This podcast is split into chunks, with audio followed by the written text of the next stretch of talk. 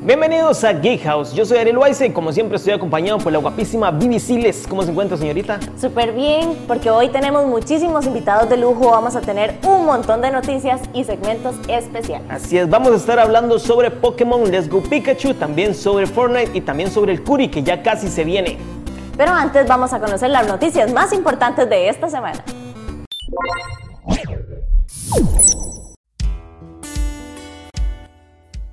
Arrancamos esa ronda de noticias con lo más destacado de la semana. Fortnite sigue imparable. A un año de su lanzamiento, Epic Games confirmó que Fortnite llegó a las 200 millones de personas registradas en el popular multijugador de estilo online. Boy, that escalated quickly. Así es, Ron. Fortnite creció un 60% con respecto al último dato de junio, cuando Epic Games anunció que el título en formato Battle Royale ya contaba con 125 millones de jugadores en todas sus plataformas. Esta impresionante cifra supone un aumento del 60% con respecto al último dato de junio, cuando anunciaron que Fortnite ya contaba con 125 millones de jugadores registrados en todas sus plataformas. That doesn't make sense. Después de meses de espera, Rockstar Games presentó finalmente la beta online de Red Dead Redemption 2, que ha sorprendido a propios y extraños con una amplia cantidad de contenido original que expande la experiencia del juego principal. A diferencia de otros títulos multijugadores, Red Dead Online no se limitará solamente a partidas de 1 vs 1 y el tradicional captura la bandera, sino que también incorporará una historia del tamaño y calidad del arco principal del juego.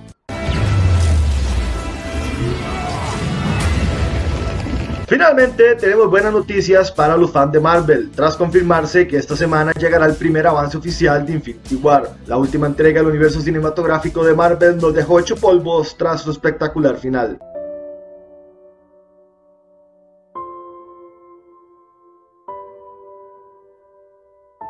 Lo sabemos, demasiado pronto. Fuentes oficiales al interno de la compañía han filtrado que esta semana llegará el esperado primer avance oficial de la segunda parte de Infinity War.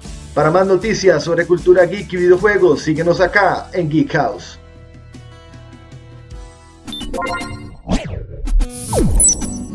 Ahí estaban entonces las noticias de esta semana. Hoy no las podemos comentar tanto porque vamos rápidamente, tenemos montones de información y antes vamos a ver algo que está chivísima y lleno de curvas. ¿A vos te gustan las curvas? Me encantan ¿Te las encantan curvas. las curvas? Pero entonces, para hablar de curvas, vamos a ir al review de esta semana.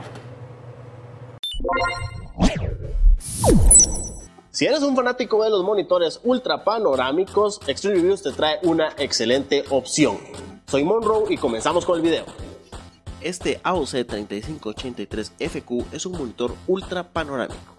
Una pantalla de 35 pulgadas, una resolución de 2560 x 1080 formato 21.9, una tasa de refresco de 160 Hz con una respuesta de 4 milisegundos. No podemos olvidar de uno de los detalles más importantes. Es uno de los monitores más curvos del mercado, con una de curvatura de 2000 milímetros. Además de eso cuenta con un panel de alineación vertical multidominio avanzado. Esto quiere decir que tendremos negros más intensos, un contraste súper alto de 2000 a 1 y imágenes más vivas y brillantes. En la base nos encontramos con 5 botones táctiles con los cuales podemos apagar o encender el monitor, además de navegar por el menú y poder cambiar los distintos parámetros y configurarlo como mejor nos guste. En cuanto a la conectividad, nos encontramos con un puerto DVI digital, 2 HMI, 2 DisplayPort, un VGA, una entrada y una salida de audio, además de la conexión de poder. Y por último, el monitor también posee dos altavoces en la parte trasera. Bueno gente, espero que les haya gustado el video. El monitor ya está disponible para toda Latinoamérica. Simplemente consulten su vendedor local. Hasta la próxima. Bueno,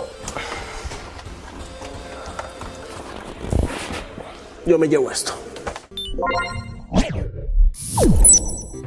Continuamos y con una invitada de lujo. Hoy está conmigo Andrea Artavia de Nirvana Producciones que nos va a hablar del mega evento El Curi que se va a realizar el 15 y 16 de diciembre, ¿verdad? Exactamente. ¿En dónde va a ser el Curi? El Curi va a ser en el CIES. Primero, bueno, me gustaría contarles un poquito, ¿verdad? ¿Qué es el evento? ¿Qué es el Curi, verdad? El Curi es el regalo de Navidad de todos los amantes de la cultura pop japonesa, digamos. todas las personas que les encanta el anime, el manga, eh, la cultura japonesa en general, el Curi es el lugar de reunión para todas las personas que les gusta. Ya tienen el cronograma de las actividades, toda la agenda para que la gente se emocione y diga, yo necesito ir a pasar la Navidad. ahí". Exactamente, es un cronograma de dos días llenos de actividades para todos los amantes de la cultura geek. Eh, tenemos en nuestras páginas ya todo el, todo el cronograma completo con las diferentes actividades, entre los que está eh, torneos de, de videojuegos como de Fortnite, tenemos una comunidad de algunos videojuegos shooters, también vamos a tener eh, cosplay, por supuesto, no puede faltar. Vamos a tener un, un concepto nuevo del tema de, de cosplay que se llama Hall of Cosplay, que después podríamos detallar.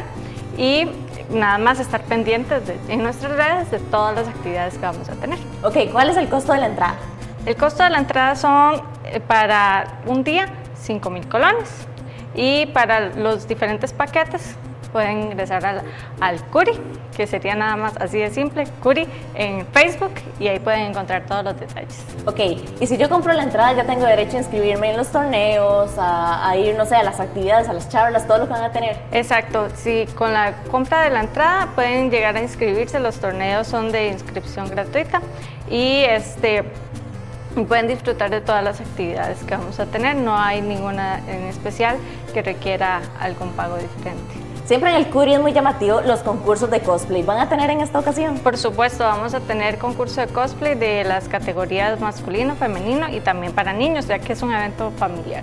Y los cosplayers que lleguen van a tener como, no sé, al- al- alguna sorpresa o no sé. Sí, como les digo, en Hall of Cosplay, que es el- la nueva área, digamos, eh, enfocada 100% a cosplay, estamos trabajando en unos sets 3D de- ya para que las personas puedan interactuar, que no solo los cosplayers, sino los camecos se den gusto tomando fotos eh, con diferentes fondos, que no salga tanta gente atrás, ¿verdad? Entonces es, es bastante interesante el concepto.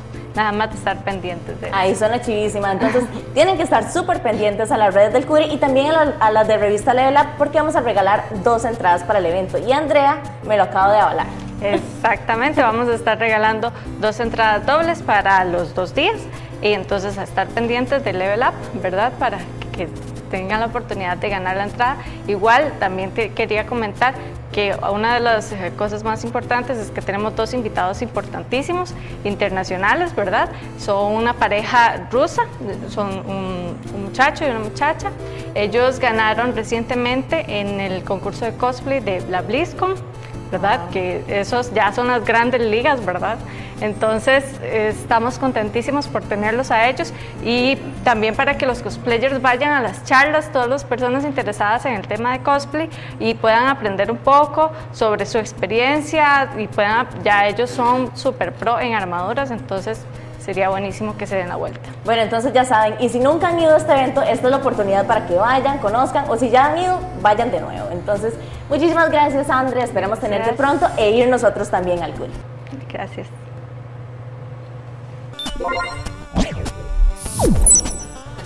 Regresamos con más de Geek House y ahora vamos a hablar de uno de los videojuegos que en este momento está bien pegado, es bien popular, el cual es Fortnite. Me acompañan Jaco, que es streamer, también este caster de lo que es estos videojuegos. Él es de Chile, pero radica acá en el país desde hace dos años. Y también se encuentra Irene, que es videojugadora de eh, Valkyrias también. Así que vamos a hablar un poquito sobre este tema. Chicos, ¿cómo están? Muy bien, gracias. Muy Un bien. gusto tenerlos por acá. Yo creo que a estas alturas todo el mundo sabe qué es Fortnite, pero por aquello, ¿qué es Fortnite para que la gente que ve el programa por primera vez sepa qué es?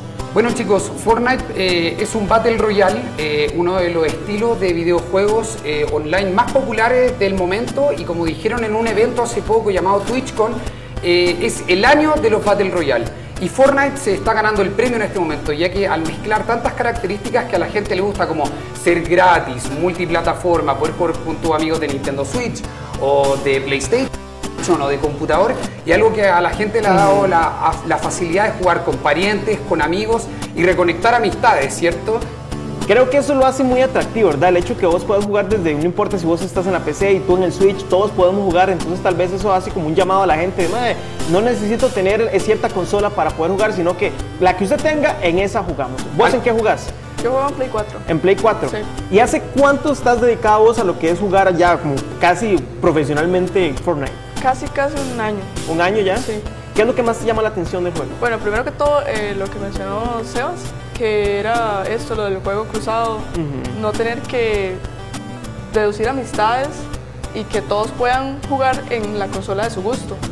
Entonces, Yo, yo tengo que decir que yo envidio, por ejemplo, los que juegan Fortnite en cierto modo porque hay que estar, digamos, hay que tener como, como mucha habilidad al mismo tiempo porque, por ejemplo, yo veo a los jugadores ya pros que van construyendo cosas al mismo tiempo que van caminando y van disparando y yo digo, Dios mío, ¿cómo hacen?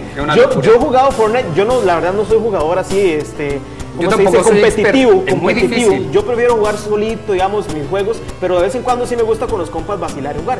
Pero yo he visto cuando llego a los, a los, a los eventos que hay gente que va construyendo unas fortalezas mientras que va tirando headshots y va haciendo cosas Sí. que uno dice. o sea, Usted va la ahí todo habilidad que se lindo tiene que y de pronto otro lo ven y ya le construyen un castillo. Exacto. Y, y uno como, ok.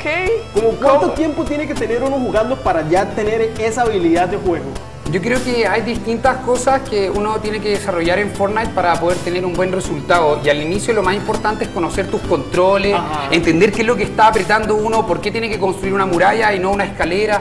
Todo este tipo de cosas yo creo que son el inicio para decir, ok, tal vez voy a ser bueno en unos días más si juego harta hora al día.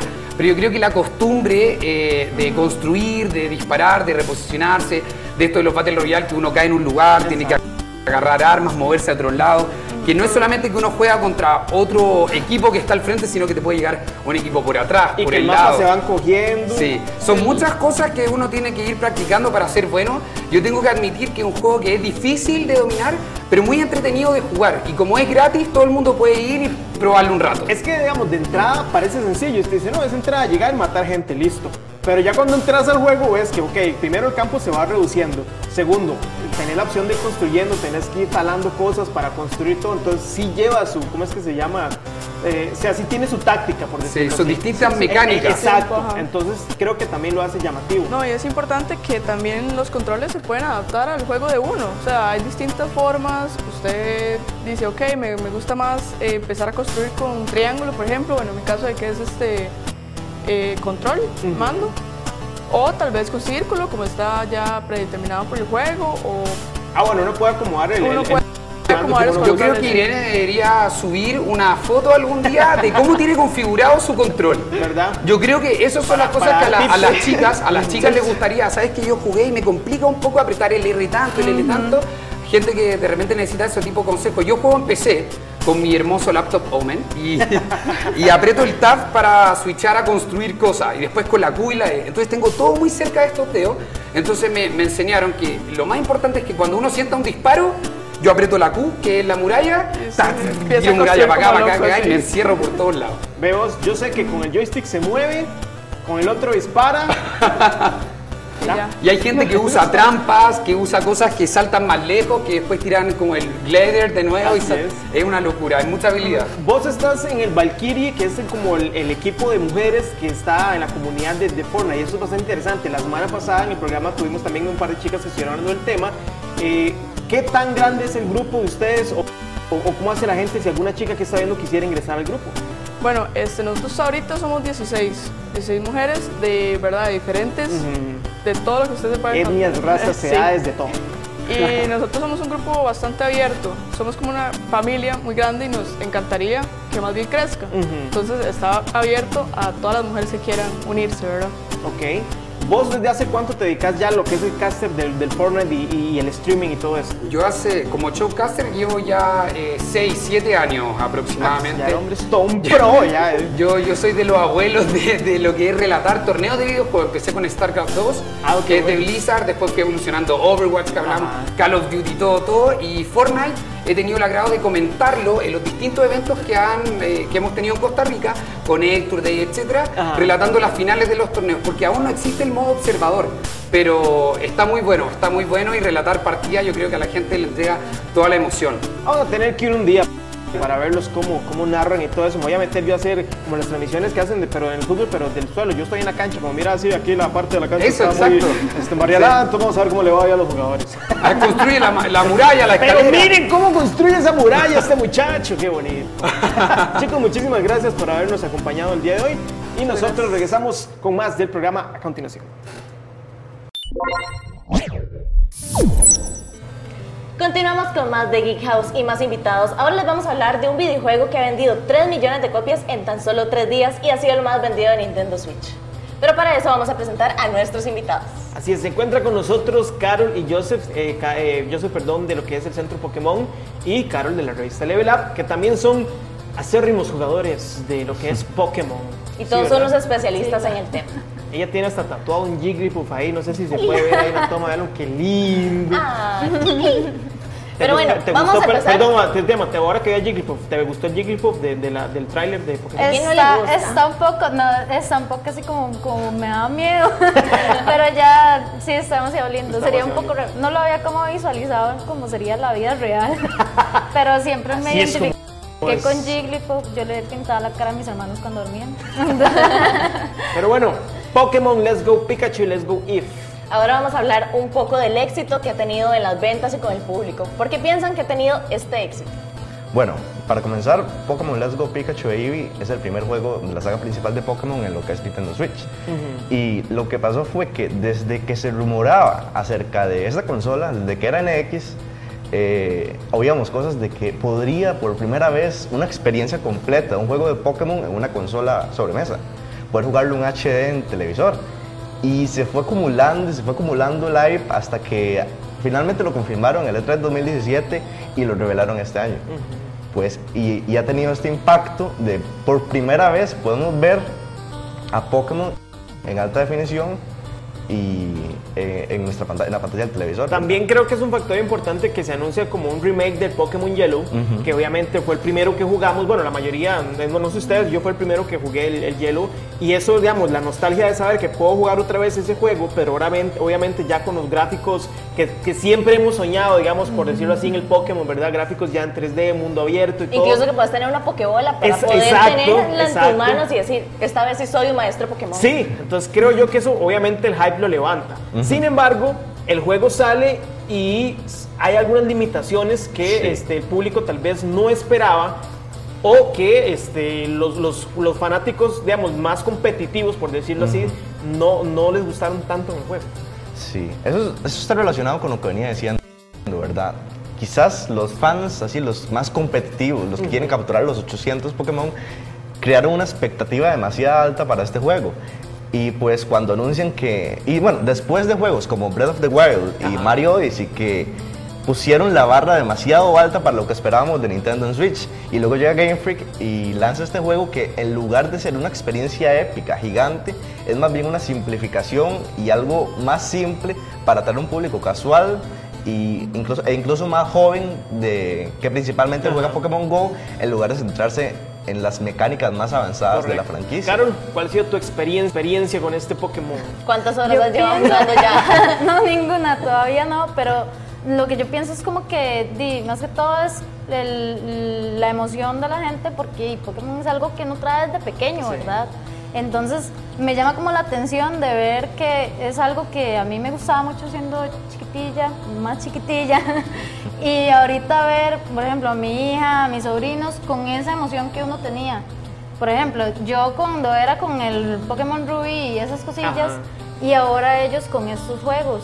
Es como, como uno va viendo la evolución y qué chiva que los chiquitillos de ahora tengan lo mismo que uno. Sí, van, van creciendo Ajá. con las generaciones de, de los Pokémon igual, digamos. Bueno, en nuestra generación la primera eran solo 150 y ahora ya Sí. van por 800. Eran 150 o, o más O que ver. que o ver. más que ver. Maestro Pokémon. Que también ser. eso, yo pienso que hay gente que tampoco, hay algunos como que no les gustan los nuevos también.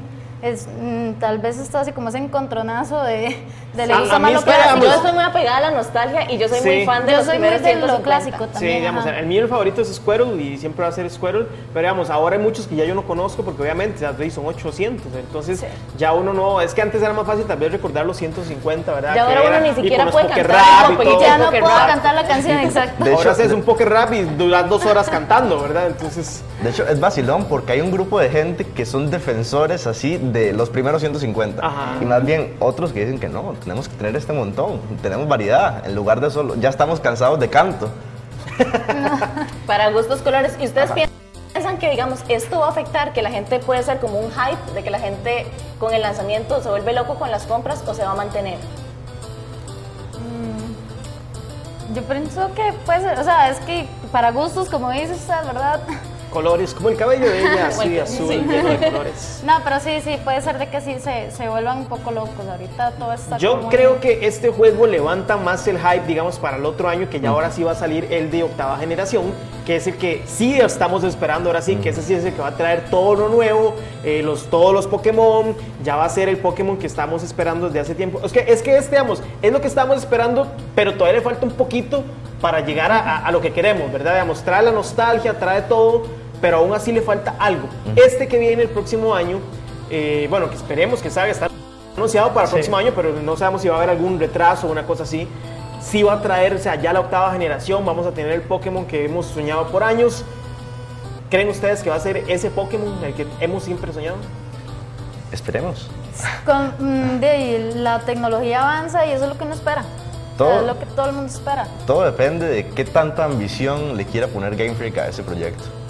Pero, sí, pero no creo que ellos después de, de ver estas cifras digan, no, vamos a quedarnos así. Exacto. O sea, pienso que más bien ellos van a apostar el doble para, Ah, tener, para tener muchísima más gente que esté detrás de ellos. Porque incluso con tanta división de este título vendió muy bien. Sí. Y como vos lo dijiste antes, eh, actualmente es el juego que en su primera semana eh, rompió el récord de ventas. Sí, de Nintendo incluso Switch. dobló la cantidad de ventas que había tenido Zelda Breath of the, Breath of the Wild cuando ya salió para Era un Nintendo juego Switch. que no se esperaba mucho, pero al final lo agarró todo. Chicos, muchísimas gracias por acompañarnos Gracias. Y gracias. nosotros regresamos con más de Geek House. Vamos a ir a cantar el Poker Rap.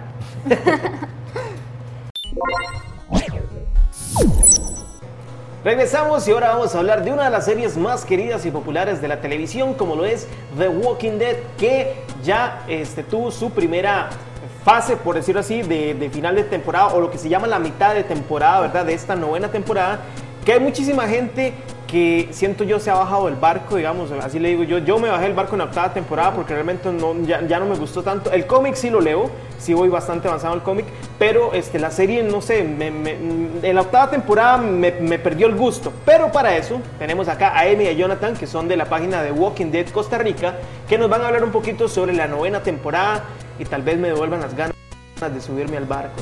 ¿Cómo Pura están vida, chicos? pura vida por Bien, pura vida. acá, muchas gracias. Novena temporada, ¿qué pasa en esta temporada? ¿Qué tenemos? Pues esta temporada es básicamente un reinicio de la serie, porque como usted mismo lo dice, en lo que es la parte de la séptima y la octava temporada pasaron muchas cosas, eh, muchas muertes que todo el mundo conoce, este, y eso hizo que mucha gente se fuera de la, de la serie, Sí, digamos, como usted en ese caso, que dejara de ver la serie. Hola. Entonces, este, básicamente esta novena temporada lo que se hizo fue un cambio drástico, entonces es como un reinicio total de la historia, sí se desviaron un poco más todavía del cómic, Del cómic muchísimo. porque sabemos que no siempre ha sido sumamente igual, pero hay mu- muchos personajes que, que ahora, digamos, ya no están, Ajá. y en el cómic sí, digamos. Entonces, este... Carl, por ejemplo, que es un personaje muy Carl, importante. digamos. ¿Qué, y qué, qué sintieron? Bueno, ¿qué sintió? ¿Qué sintió cuando, sentí? cuando llegó la muerte al niño? Pues es un cambio total en la historia, o sea, ya, ya uno estaba con la idea, digamos, de la historia del cómic. Exactamente. ¿Verdad? Porque eh, Carl, perdón, llega a ser un personaje sumamente importante que hasta llega a, a tomar casi las riendas del- de, De la hecho, historia. yo creo que, que en esa parte, este, al, al- al ver que muere Carl, yo creo que ahí es donde definitivamente ya se, se separan los caminos, digamos, de- del cómic y, y de, de la serie. Porque sí, digamos, en el cómic, Carl obviamente tiene otro rol muchísimo más totalmente. Y aquí de uno esperaba ver eso, tal vez ver crecer a, a Carl para tomar el, el- el mando de Rick, pero ya di, obviamente eso no va a suceder. Y ahora también nos presentan esta sorpresa de Rick en esta novena temporada.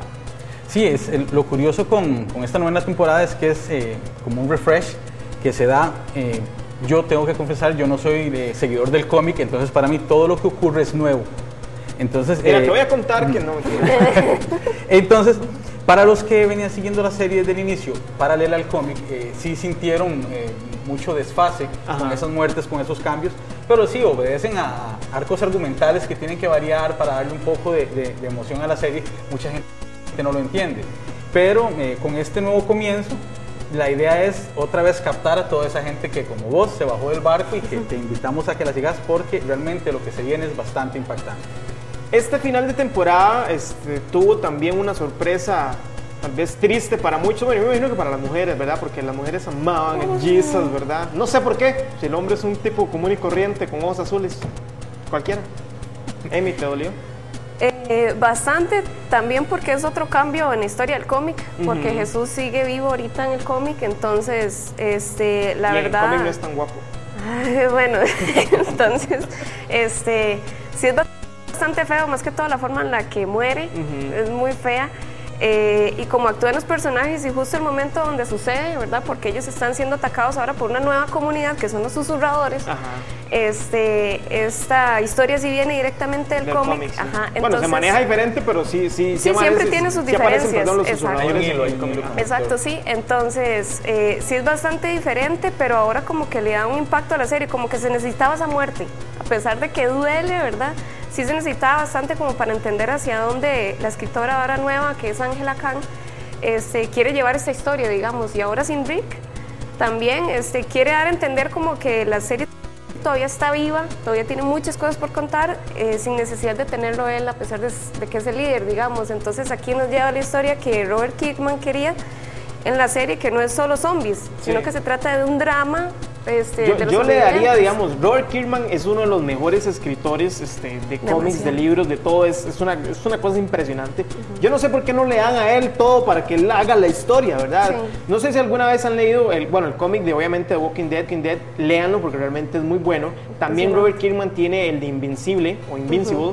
Que es una genialidad de cómic, y uno ve la escritura de él y los plots que él hace en los cómics, y uno dice, más tarde es demasiado genial. Ajá. Y uno quisiera ver eso en la serie, ya eh, esos plots. Aunque sí hubo una parte, digamos, en el cómic, este, eh, no, no es spoiler, pero ¿cómo es que se llama? Eh, Después de la parte de los susurradores, eh, el cómic entra como una pausa de, de- de que todo es alegría, ¿verdad? Ajá, y empieza a exacto. crecer la comunidad y todo. Entonces, en cierto punto, hasta se vuelve como aburrido porque, porque no pasa nada, digamos. Ujú. Nada más vemos como el crecimiento de, de la, la Civilización. Entonces, llega como un toque a aburrir, ¿verdad? Pero ya después otra vez entra eh, eh, Con ya con- con- con- no voy sí. a- es que ya sigo personajes, yo creo que ya sería spoiler tirar vara entre el cómic, entonces voy a dejarlo ajá. ahí. Pero este, vuelve a entrar otra vez en una fase este, este, chiva. Ojalá que pasara eso en, en- en la serie. En la serie, pues sí, la verdad es que yo veo que sí está llevándose el rumbo.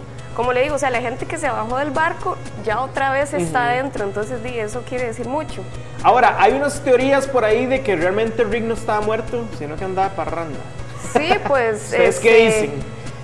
Di, yo creo que ya quedó bastante claro, digamos, en uno de los episodios que Rick sigue con vida. No es spoiler porque todo el mundo lo vio. Sin embargo, para los personajes, eh, Rick ha fallecido, ¿verdad? O está en- entre eso. Entonces, ellos básicamente están llevando ahí como esa pena por dentro y están tratando de vivir con eso.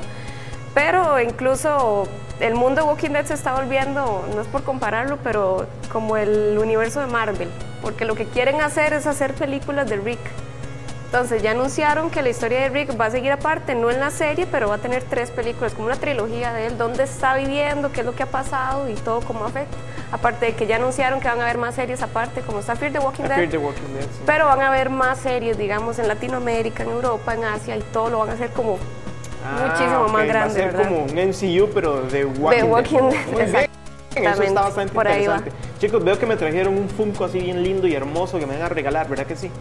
Exactamente, para, eh, bueno, primero vamos a presentar un, un- proyecto en paralelo que tenemos con la página de The Walking Dead Costa Rica, que es Horror Hazard. Horror Hazard nace precisamente eh, cuando estábamos planeando el último evento de The Walking Dead para el final de la octava temporada, mientras planeábamos eh, todo lo que era el- en el lugar, la, la proyección del último episodio, las actividades que íbamos a tener, se nos ocurre hacer un túnel del terror como un atractivo más para los que nos, que, que nos visitaran. Eh, lo hicimos en Arenas Skate Park Entonces ellos tienen un- en la parte alta un túnel, son como unos 80 metros, pero el túnel es abierto, entonces se nos ocurre, ok, hagamos algo de terror.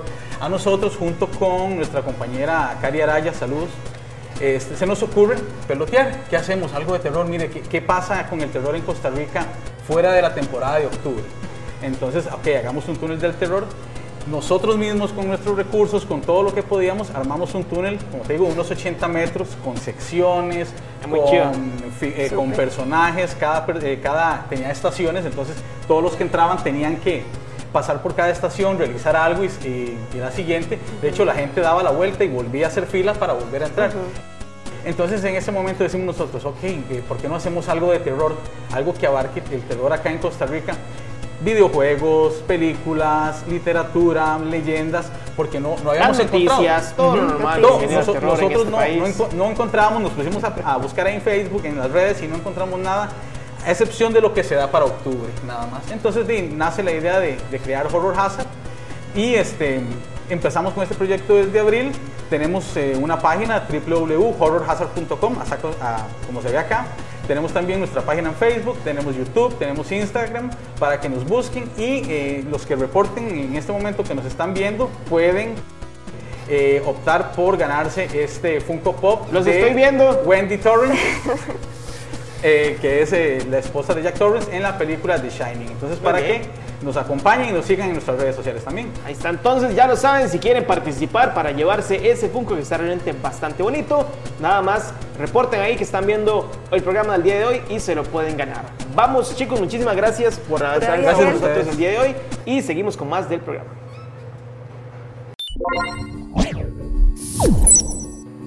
Luego de muchísimos invitados y la actualización en la cultura geek nacional e internacional, los esports y un montón de noticias más, tenemos que llegar a la parte final del programa. Así es, casi nada tuvimos hoy, ¿verdad? Hoy tuvimos un montón de invitados y un montón de información valiosa que esperamos que ustedes allá en casa les haya gustado. Así es, a jugar Pokémon y a ver The Walking Dead. Bueno, ya ustedes lo vieron, lo que, los que están siguiendo lo que pasó este middle season, que es lo que llaman, pero ahora esperar a que venga. Y si quieren, léanse el cómic. Realmente el cómic de Walking Dead es muy bueno, así que invitados también a, a que lo lean. Yo soy de las personas que están también fuera del barco.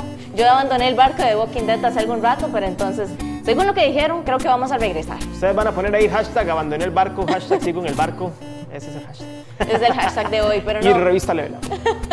¡Nos vamos! Nos vamos, pero sin antes dejarles nuestras redes sociales, ¿verdad? Así es, me pueden buscar como Ariel-Loaiza de la señorita Vivi.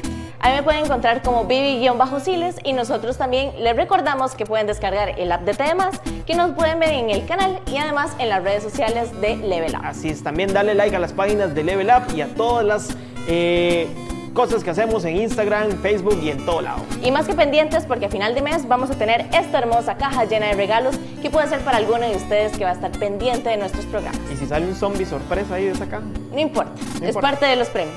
Nos vamos, muchísimas gracias, nos vemos la próxima semana. Chao.